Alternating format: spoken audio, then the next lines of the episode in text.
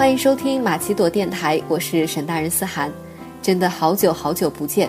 最近这段时间呢，我的生活充满了忙碌，但是总的来说还算不错。你呢，过得还好吗？今天要跟大家分享的是苑子豪的文章，叫做《愿我们都有最好的安排》。如果此刻正在收听电台的你，正巧也经历着迷茫无措，那么不妨静下来，听听自己的声音，努力走，时间会给我们最好的安排。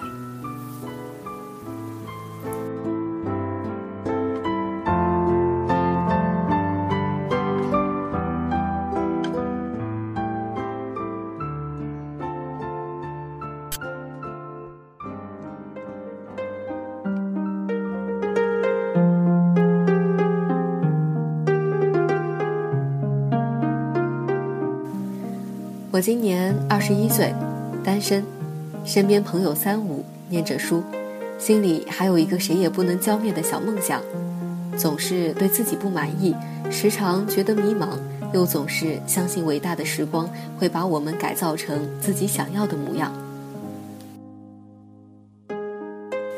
二零零一年，我小学一年级，上课迟到，下课打闹，乱扔垃圾，还爱在木头课桌上刻很多字。每次生病，喝完蓝瓶的双黄连口服液，都会把瓶子保存起来。每写一张愿望小纸条，我就把它塞进一个玻璃瓶里，攒的足够多了，就埋在教室东边的大槐树下。市领导来学校检查，老师把我们这些淘气的差生赶到学前班做游戏，怕我们在课上出乱子。二零零三年，非典肆虐，那时候胆小怕事的我才上小学三年级。我一度以为有些咳嗽的我要挂在非典上了，于是每天拼命吃喝，想不留遗憾。结果最后平安无事。那是我第一次感到有些事情只是我们自己以为不好罢了，其实结局往往没有我们想象的糟糕。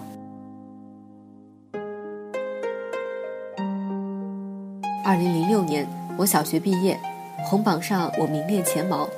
我穿着三道杠的校服，活生生成了别人家的孩子。可红榜之外的我却矬得不像样子，胖得立体，侧脸和正脸有一样的形状。那时候一整个夏天，我都是吃着冰棒、吹着吊扇过来的。翻开同学录，几乎大家都让我减肥。很多关系不怎么样的女生都直接在同学录上告诉我：“我不减肥就不会早恋。”那时候，我第一次知道这个看脸的世界有多可恶。二零零九年，我高一入学，在学校寄宿生活的第一天，就在食堂的麻婆豆腐里吃出了嚼过的口香糖，以至于现在我每次吃豆腐都会小心翼翼。那时候的我混在人群里，没人认得出，依然很胖，个儿不高，学习成绩平平。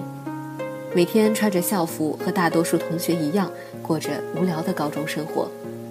文理分科时，我的语文老师跟我讲：“选文科上人大，努努力考北大。”那个下午，我傻笑了整整一节政治课。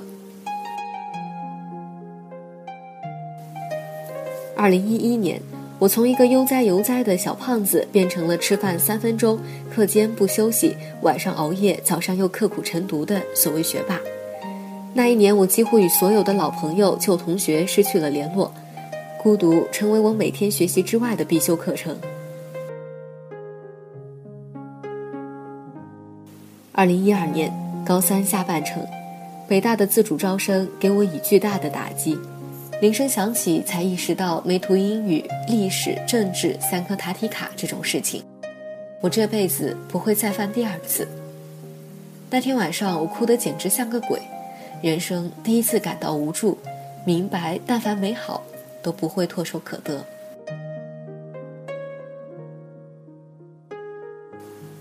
二零一三年晚上，媒体的报道没少让我感到困扰，被冠以的称号让我觉得压抑，负面的声音让我感到了人生的艰难。好在我遇到了你们，我第一次知道，我做不到让所有人都喜欢，其实也不必做到。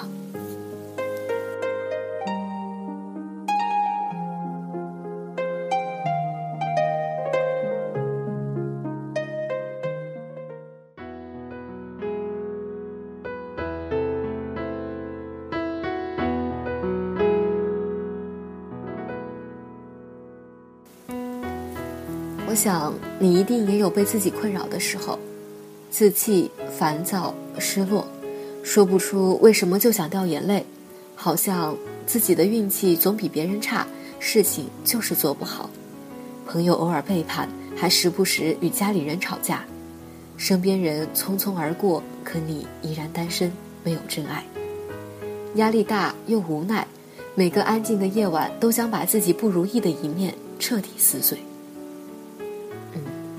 别担心，其实谁都是这样。我们总会遇到这样或那样的坎儿，看似迈不过去；我们也总会遇到可遇而不可求的人，看似遥不可及。不过，只要你低着头、咬着牙、硬着头皮往前闯，总有一刻你会感谢那些在黑暗里煎熬的日子。那些看起来艰涩、漫长、疲惫又难以支撑的日子，都真真是你我再好不过的时光了。相信这些都将让我们更快的成长。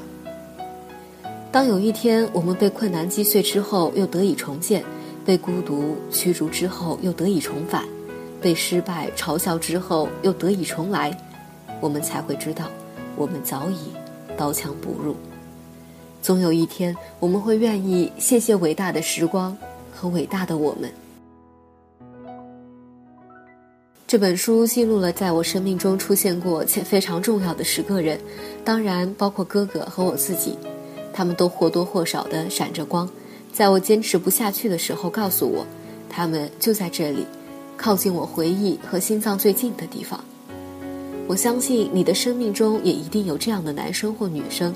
他们可能爱过你，也可能伤害过你，然而这些都不重要，重要的是你们被时光的大风吹散后再相遇，都会嘴角带着笑，觉得自己更美好了。写这本书是想把我身边的这些人介绍给你，当你翻开一个个故事时，你会想起你生命中的他们，这样也算是我们之间的某种联系了。而倘若我生命中的他们可以带给你一些想要爱的冲动，或者悔恨的念想，亦或是重新燃烧的执念，那就再好不过了。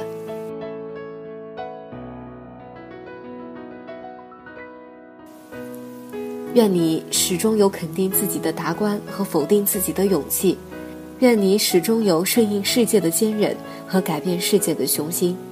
愿你始终有追逐白日的梦想和守住黑夜的信念。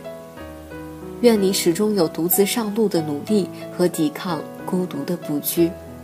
剩下来的好与坏、成与败，通通交给时间来证明。嗯，愿我们都有最好的安排。